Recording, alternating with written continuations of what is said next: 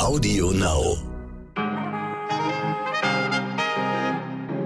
Guten Morgen, liebe ZuhörerInnen. Heute ist Montag, der 15. November. Ich bin Michel Abdullahi und hier ist für Sie heute wichtig mit unserer Langversion. Haben Sie am Wochenende Dinge gesagt, die Sie heute vielleicht schon wieder bereuen, liebe HörerInnen? Vielleicht verstehen Sie auch oft nicht, warum manche Menschen so sensibel auf ihre Aussagen reagieren. Dann ist es höchste Zeit, heute einmal meiner bezaubernden Gesprächspartnerin zu lauschen, nämlich niemand Geringerem als der fabelhaften Petra Gerster, der Frau, die jahrzehntelang die Heute-Sendung im ZDF moderiert hat und sagt, unsere Sprache beeinflusst das Denken und unser Handeln. Gerade in einer Zeit, in der uns viele ernste Themen ja auch mal nerven, wie sagen wir mal Corona, Klimawandel oder vielleicht einfach nur das schlechte Wetter, kann unsere Wortwahl den Unterschied machen. Wie genau, darüber sprechen wir gleich.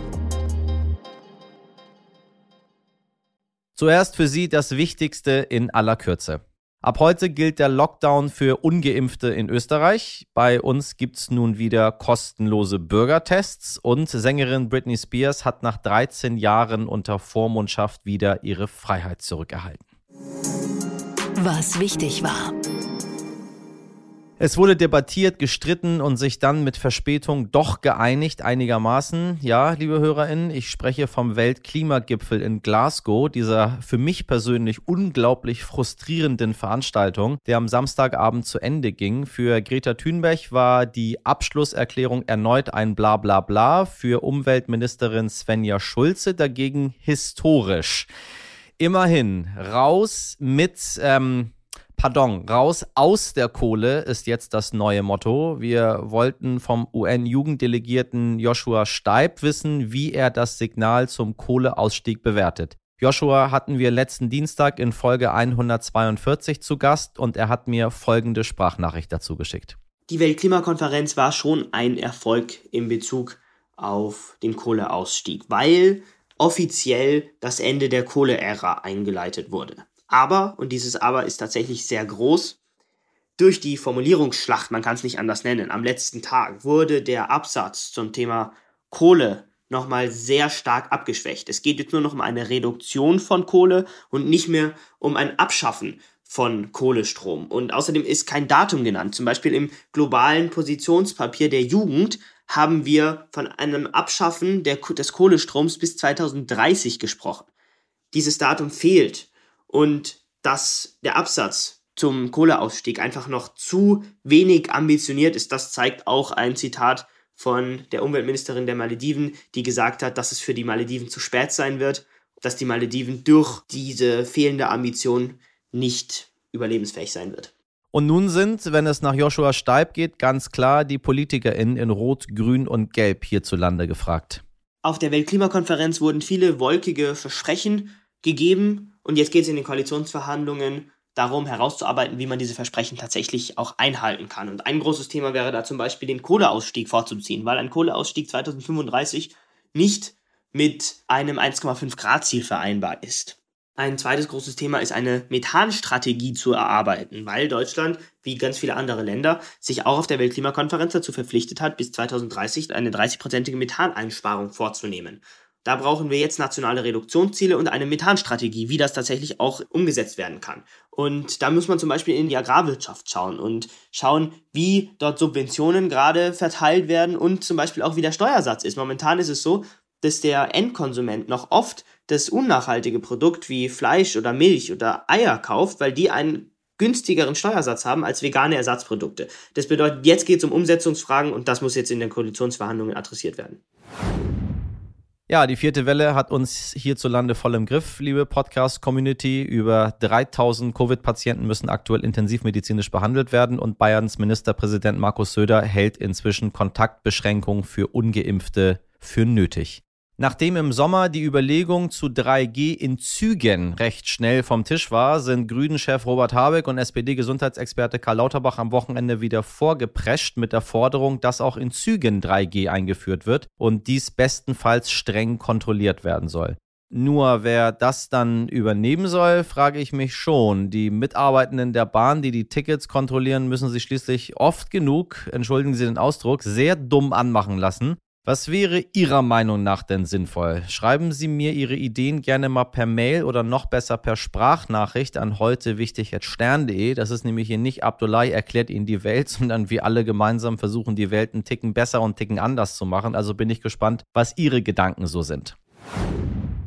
Kurzer Ausflug nach Ägypten und diese Meldung hier ist kein Scherz. Nach schweren Regenfällen sind dort nämlich mehr als 500 Menschen von Skorpionen gestochen worden. Wie man auf die Zahl kommt? Nun, über 500 Personen haben in Aswan im Süden ein Gegenmittel erhalten, sagte Bildungs- und Forschungsminister Khalid Abdel Ghaffar. Todesfälle habe es anders als zunächst berichtet nicht gegeben. Was wichtig wird. Heute treffen sich die EU-AußenministerInnen. Dabei geht es unter anderem auch um die angespannte Situation an der Grenze zwischen Polen und Belarus. Die MinisterInnen wollen ein neues Sanktionsinstrument gegen Fluggesellschaften und andere Beteiligte an illegalen Schleuseaktivitäten beschließen. Wie das aussehen wird, ich bleibe gespannt. In Mecklenburg-Vorpommern nimmt die neue rot-rote Landesregierung heute ihre Regierungsarbeit auf. Am Wochenende hatten SPD und Linke den Koalitionsvertrag unterschrieben. Mecklenburg-Vorpommerns Ministerpräsidentin Manuela Schwesig von der SPD soll heute im Landtag in Schwerin wiedergewählt und ihr Kabinett ernannt werden. Am Mittwoch gibt es 250.000 Euro und zwar beim Deutschen Zukunftspreis. Damit zeichnet Bundespräsident Frank-Walter Steinmeier Einzelpersonen oder Gruppen für eine hervorragende technische Ingenieur- oder naturwissenschaftliche Innovation aus. Nominiert ist auch das Team von Professor Uwe Shahin, dem Mitbegründer von BioNTech, für ihre Forschungen zum mRNA-Impfstoff gegen Covid-19. Also falls Sie dachten, Sie bewerben sich nochmal schnell mit einer Idee um 200 250.000 Euro einzuheimsen, um die dann in Shiba Inu zu investieren, um daraus dann nächste Woche 25 Milliarden zu machen. Ein bisschen spät, vielleicht dann im nächsten Jahr. Am Donnerstag geht es dann im Bundestag hoch her. Unter anderem soll dann über ein geändertes Infektionsschutzgesetz beraten werden. Voraussichtlich sollen nur noch geimpfte, Genesene und Getestete zur Arbeit gehen dürfen. Und für Büroarbeiten wird wohl wieder eine Homeoffice-Pflicht eingeführt. Parallel gibt es am Donnerstag die nächste Ministerpräsidentin-Konferenz. Und generell sieht es ganz danach aus, als ob die epidemische Lage beendet werden wird. Die Folgen, die Bundesländer könnten dann keine Lockdowns oder Ausgangssperren mehr verhängen. Kontaktbeschränkungen und Schulschließungen sollen wohl auch nicht mehr möglich sein. Mal schauen, wo uns diese ganze Reise hinführt, meine Damen und Herren. Ich werde Sie Tag und Nacht darüber auf dem Laufenden halten. Außerdem wird am Donnerstag der Vogel des Jahres 2022 bekannt gegeben. Zur Wahl. Auch da, meine Damen und Herren, ist es leider zu spät, sich anzumelden, stehen der Bluthänfling, der Feldsperling, die Mehlschwalbe, der Steinschmetzer und einer meiner absoluten Lieblingsvögel, der Wiedekopf, meine Damen und Herren der im Persischen drei verschiedene Namen hat. Die nenne ich Ihnen jetzt hier nicht, aber es gibt ein sehr, sehr tolles Buch vom äh, iranischen Dichter Attar. Ähm, wie heißt das auf Deutsch eigentlich?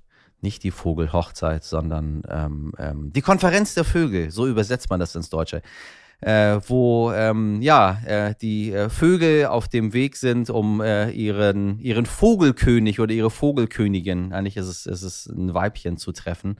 Äh, und der Videokopf, der führt sie alle an. Also wenn Sie mal ein bisschen äh, sehr spannende philosophische Lektüre aus dem Jahre 1000 oder 700 oder 800 irgendwie so da, also lange her mal hören möchten, möchte ich Ihnen das ans Herz legen. So, mal gucken, welcher Vogel es denn wird. Ich drücke die Daumen für den Videokopf. Zu Anfangs habe ich sie schon angekündigt, liebe HörerInnen. Äh, für mich ist sie eine Grande Dame des deutschen Fernsehens. Über 30 Jahre war sie beim ZDF, über 20 Jahre lang hat sie die Heute-Sendung dort moderiert. Ja, auch als Pionierin, die äh, vieles für nachfolgende Generationen möglich gemacht hat. Äh, wir versuchen äh, zwischen ganz normalen Menschen und Prominenten, wobei Prominente sind ja auch normale Menschen, aber Sie wissen, was ich meine, hier im Podcast möglichst vielfältig abzubilden. Äh, und äh, Petra Gerster, ja, mit 66 Jahren fängt bei ihr ganz nach Udo Jürgens Motto das Leben erst an, wie sie selber sagt. Ist so eine Vorreiterin und ich hoffe, dass äh, wir die, den jungen VorreiterInnen, die wir, wir heute hier in dieser Sendung Platz geben, dass die dann irgendwann auch mal wie Petra Gerster zu Vorbildern werden. Stellen Sie sich mal vor, es war einfach vor drei Jahrzehnten einfach nicht so richtig üblich, dass eine Frau im Fernsehen Nachrichten liest. Und jetzt denken Sie mal darüber nach, wie albern das Ganze ist und überlegen Sie mal, wie das denn so mit den Problemen, die wir heutzutage so haben und der Meinung sind, dass es unmöglich ist, die zu lösen. Vielleicht erscheint uns das alles in 30 Jahren auch ein wenig albern. Sowas wie, weiß ich nicht, gendern vielleicht. Ich weiß es nicht. Auf jeden Fall hat Britta Gerster ein Buch geschrieben, das heute erscheint und uns nicht nur deswegen heute wichtig ist. Der Titel Vermintes Gelände, wie der Krieg um Wörter unsere Gesellschaft verändert, die Folgen der Identitätspolitik. Wir sprechen, ja, über Vorbilder, den Stillstand, den es niemals äh, geben darf, über Veränderung und Überforderung und die Macht unserer Sprache. Frau Gerster, ich grüße Sie. Grüße Sie, Herr Abdullahi. Wie geht's denn im so im Ruhestand? Von Ruhestand kann eigentlich noch nicht die Rede sein. Ich habe ja nach meinem, nachdem ich beim ZDF aufgehört habe, ähm, äh, habe ich dann direkt äh, mit meinem Mann ein, ein Buch geschrieben ja. äh, über Identitätspolitik und haben wir den ganzen Sommer durchgeschrieben. Das ist so ein bisschen ein Schnellschuss, der jetzt auch fertig werden musste. Und ähm, ja, und insofern habe ich da äh, bin ich sozusagen äh, direkt äh, habe ich in die in die Arbeit eingetaucht und das äh, war auch ganz gut. Also insofern konnten keine Gefühle von Wehmut oder ähm, ja äh, Aufkommen, Verlorenheit nach nachdem sozusagen meine meine Strukturen weggebrochen sind beim Ja. ZDF. Hm. Ja, Sie haben es mit dem Titel ziemlich gut getroffen. Vermintes Gelände, wie der Krieg um Wörter unsere Gesellschaft verändert. Das Ja, ist ähm, genau, ja. tatsächlich, also ich finde dieses verminte Gelände, auf das stoße ich selber immer mehr. Ja. Äh, weil ich nicht mehr so sicher bin, wo, wie, was. Und ich merke, dass ähm, ich das, was ich sagen will, eigentlich gar nicht mehr sage, sondern sehr, sehr komplizierte, verschachtelte Sätze bilde, um bloß nicht auf eine diese dieser Minen zu treten letztendlich. Sie machen das ja ganz anders. Sie, Sie kommen ja dann gleich im, im Inhaltsverzeichnis, haben Sie ja schon da gleich äh, die, ganzen, die ganzen Wörter reproduziert, die wir alle nicht mehr sagen. M-Wort und Z-Wort Ja. und, und so weiter und so weiter. Ja, ja, ja, genau. Es geht ja um, um die gerechte Sprache. Und natürlich ist der Versuch, die Sprache gerechter zu machen, auch nicht, nicht äh, frei von Widersprüchen. Das ist eben ein Work in Progress. Und ähm, das ist die, die Phase, in der wir jetzt gerade sind in der Gesellschaft. Wir sind eben nicht mehr die Gesellschaft der 60er Jahre, in der ich aufgewachsen bin, äh, die völlig homogen und weiß war und biodeutsch, sondern wir sind eben eine, eine bunte, multikulturelle, multireligiöse und multigeschlechtliche Gesellschaft geworden. Ja. Und äh, das erzeugt natürlich Konflikte und Diskriminierungen, die uns jetzt erst allmählich bewusst werden. Und darauf müssen wir reagieren. Und darüber haben wir dieses Buch auch geschrieben, über diese, äh, über die, über den Versuch, eben einerseits die Sprache gerechter zu machen und andererseits die Empörung oder die, die, ja, die Ja, ja. Weigerung Einer, einer großen Mehrheit von Menschen in diesem Land, die das nicht mitmachen wollen und die sich dadurch angegriffen fühlen. Und äh, ja, wir versuchen da ähm, ein, ein bisschen eine Brücke zu schlagen. Also, Wie haben ja. Sie sich denn dafür entschieden, äh, dass Sie die, die Wörter dann ausschreiben? Beispielsweise. Wir haben, äh, ja, wir, wir sprechen ja schon auch natürlich von N-Wort und Z-Wort, aber wenn, äh, wenn wir zitieren, müssen wir sie natürlich so zitieren, wie sie gefallen sind und dann werden sie ausgeschrieben. Und dann stehen sie aber in Anführungszeichen und es ist klar, dass es ein Zitat ist. Also äh, wir benutzen sie nicht ähm, naiv. Führt mehr Gerechtigkeit in der Sprache letztendlich zu mehr Gerechtigkeit in der Realität? Ja, das ist immer die äh, alte Frage. Ich glaube schon, dass Sprache und, und äh, Wirklichkeit sehr eng zusammenhängen. Also Sprache, ähm, äh, Sprache äh, ist ja ein Ausdruck unseres Denkens und, äh, und geht sozusagen auch allem Handeln voraus. Also achte auf deine Gedanken, denn sie ähm, werden deine, deine Handlungen, achte auf deine Ja. Handlungen, denn er wird dein Charakter, dieser alte Sch, Sch, äh, Talmud-Spruch oder was es ist, ähm, er hat ja sehr viel Wahres. Also Sprache prägt unser Denken oder zeigt auch, wie wir denken und äh, beeinflusst vor allem auch unser Handeln. Und deswegen halte ich es für ganz wichtig, sich die Sprache sehr bewusst zu machen und auch ähm, daran mitzuwirken, dass sie möglichst inklusiv ist und, und gerecht ist und niemanden beleidigt und niemanden ausschließt. Darauf kommt es mir an. Sie haben bei den Heute-Nachrichten damals gegendert. äh, und haben, ja, ich erinnere mich, ja. äh, unisono sehr viel Hass auf sich gezogen, dafür, dass man dort eine kleine Sprechpause macht. Es geht uns übrigens auch nicht anders hier bei uns im Podcast. Ja, ähm, ja. Es ist äh, die schreiben auch die Menschen und sagen, es ist für sie irgendwie unerträglich, es ist die, mm. die Sprache wird zerstört. Ich sage ja nur am Anfang, ähm, äh, liebe HörerInnen. Yeah. Äh, und wenn das schon dazu führt, dass, yeah. dass man, dass es unerträglich wird, jemandem zuzuhören. Ich, ich würde mich ja freuen, wenn die Leute sagen, Herr Abdullah, ich finde Sie persönlich unerträglich. Da könnte ich besser mitleben yeah. äh, als, ähm, äh, als, äh, als diese Sprechpause. Äh, wie, wie, wie war das für Sie damals? Haben Sie damit gerechnet, dass es so eine Welle des Hasses gibt? gibt? Nein, damit habe ich nicht gerechnet. Also ich habe natürlich schon äh, äh, damit äh, nicht gerechnet, aber ich habe sozusagen riskiert ähm, von der von der Redaktionsleitung beziehungsweise der Sendeleitung, also Intendanz sprich oder Chefredaktion, ähm, ähm, sozusagen zur Ordnung gerufen zu werden, indem die gesagt hätten, also das machen wir nicht hier im ZDF. Und das war aber nicht so, obwohl ich ja wir nur sehr vereinzelt äh, gendern. Also Klaus Kleber hat ja angefangen, dann habe ich gesehen, Richtig. das geht und fand es wunderbar und ähm, dachte, das ist, äh, löst viele Probleme, weil es einfach äh, auch ökonomisch ist, ähm, zeitlich ökonomisch. Und man muss es ja auch nicht äh, also wirklich durchgendern alles, sondern ähm, eben hier und da richtig. einfach mal einsetzen und, da, und passt. genau und die Leute so ein bisschen ja. zum Stolpern bringen und bewusst richtig, machen, richtig. dass es eben auch Frauen gibt und nicht-binäre und so weiter. Aber dass das so ja. eine Reaktion, aber wie gesagt, das ZDF war, also hat also sehr liberal reagiert und ähm, die Zuschauer, aber da muss ich schon sagen, es waren schon zu 90 oder 95 Prozent äh, ältere weiße Herren, ähm, die mir da geschrieben Aha. haben. Äh, ja, Aha. schon. Also ein paar vereinzelte Frauen auch bitterböse, aber die, die große, große Mehrheit sind die äh, in Anführungsstrichen alten weißen Männer, ähm, denen, die, weil ich glaube, es ist irgendwie so ein Gefühl von Panik da, dass ihnen irgendwie die letzten Fälle davon schwimmen, wenn sie jetzt sozusagen auch noch mit dem generischen Maskulinum ihre äh, Hoheit über die Sprache verlieren und äh, über das Alleinstellungsmerkmal, äh, dass eben nur Männer genannt werden. Und das hat, glaube ich, das, äh, diese starken Reaktionen ausgelöst.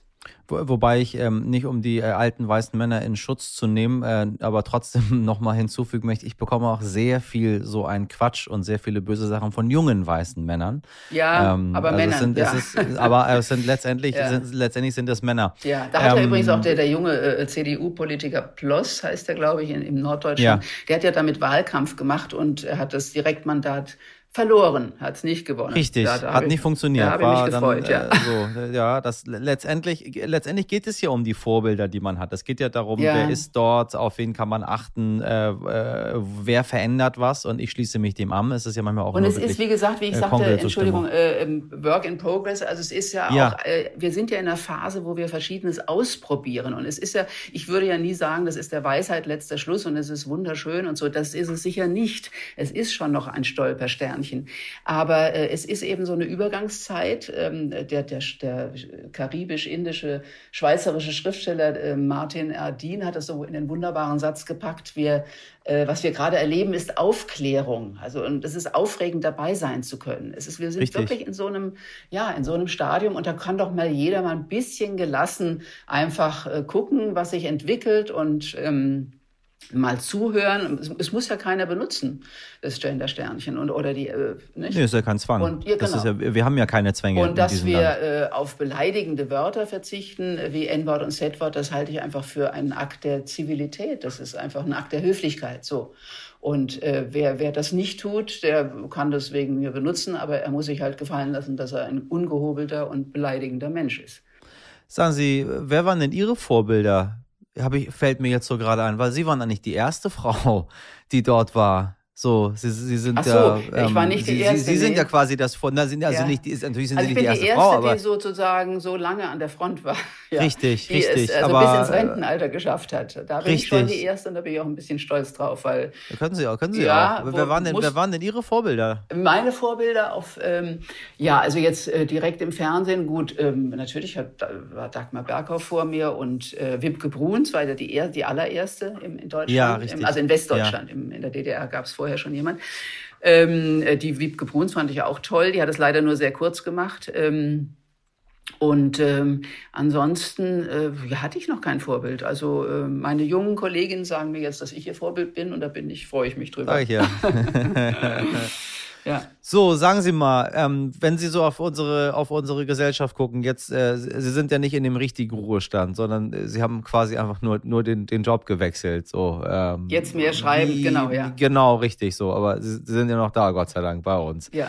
Ähm, auf was gucken Sie, wenn Sie jetzt auf, auf, die, auf die Zukunft gucken? Ein Mensch, der so viel Nachrichten gemacht hat, jeden Tag top äh, informiert war, die Hintergründe mhm. dazu kannte, ähm, äh, beim ähm, ja. Äh, heute Nachrichten wird ja auch intensiv journalistisch ja. gearbeitet an den, an den Formaten. Auf was gucken Sie, wenn wir jetzt über die Ampel reden, über den Klimawandel reden, über das Gendern reden? Gucken Sie auf ein, auf ein Jahrzehnt, auf das Sie sich jetzt freuen oder, oder nicht? Also ich finde, wir, wir leben tatsächlich in einer sehr spannenden Zeit. Es ist schon eine Übergangszeit, eindeutig.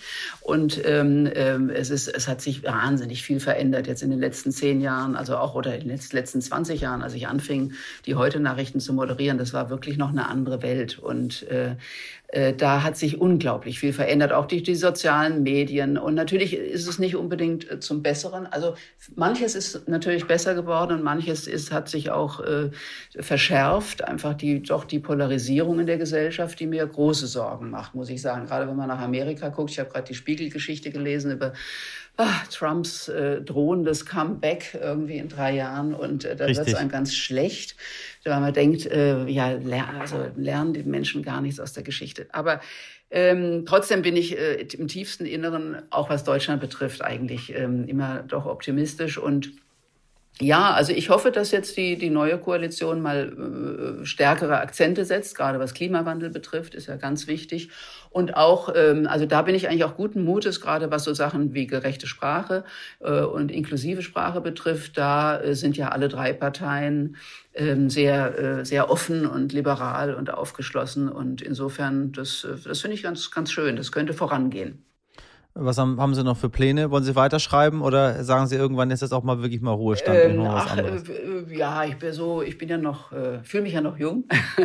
ähm, und ähm, ja. ja. also jetzt äh, nächstes Jahr vielleicht nicht, aber dann vielleicht dann äh, wieder, wenn ich eine Idee habe oder wenn sich etwas anbietet. Man muss natürlich auch was zu sagen haben, sonst äh, einfach nur schreiben hat auch keinen Sinn. Aber ähm, mal gucken. Also äh, ob der Hund mich dann, der neue Hund mich dann so in Beschlag nimmt, dass ich nicht mehr zum Schreiben komme. Ich hoffe doch irgendwann wieder. Gucken, gucken Sie denn abends die Heute-Nachrichten noch? Ja, klar, ja, klar. Ja, ja. ja ich freue mich auch an meine jungen ähm, Kollegin, der Jana Pareigis, die das ganz toll macht. Und ich finde überhaupt dann mit dem Mitri Sirin und ähm, ist es ein, ein tolles Team. Also auch, auch das ZDF ist ja auch ähm, ja an, auf dem Bildschirm irgendwie äh, ein Abbild der, der neuen Zeit. Richtig, wir alle, wir alle verändern uns. Äh, das ist gut so, dass sich was verändert. Stillstand ist immer das, was finde ich, was am traurigsten ist. Ja. Äh, und deswegen machen wir schön weiter alle gemeinsam so. Ja, dann sprechen wir uns zu Ihrer nächsten Aktion. Ich freue mich schon drauf, ja? Frau Gester. Okay, ja. Alles Gut, Gute, ja. danke Ihnen. Danke Ihnen. Ohren auf. Und wir bleiben beim Thema, liebe HörerInnen. Heute ist nämlich der Tag des inhaftierten Schriftstellers bzw. der inhaftierten Schriftstellerin.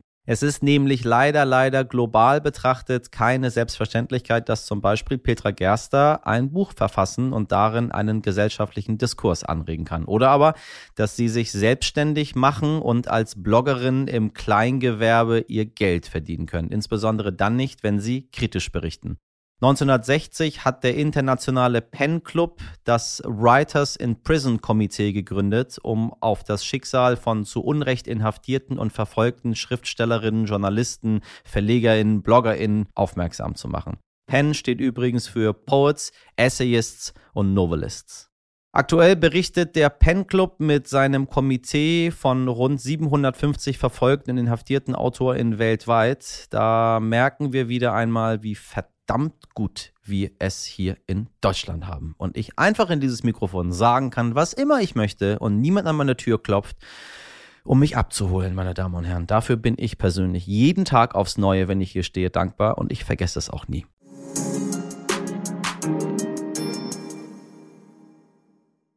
Mit diesem geballten Wissen entlasse ich Sie nun in diesen Montag. Wenn Sie der Meinung sind, Ihre Nachbarin, Kollegin, Freundin oder Ihr Vogel sollte uns auch hören, dann raten Sie Ihren Mitmenschen dazu, uns zu abonnieren. Wir freuen uns über jede einzelne neue und alte HörerInnen. Lob, Ideen, Kritik gehen wie immer an heute wichtig jetzt stern.de. Meine ganz fantastische Redaktion besteht aus Sabrina Andorfer, Mirjam Bittner, Dimitri Blinski und Frederik Löbnitz. Produziert hat diese Folge Nikolas Femerling für Sie. Morgen ab 5 Uhr sind wir wieder für Sie da, kurz und knackig in nur 10 Minuten oder noch viel, viel besser in der langen Version. Bis dahin machen Sie was draus, Ihr Michel Abdullahi.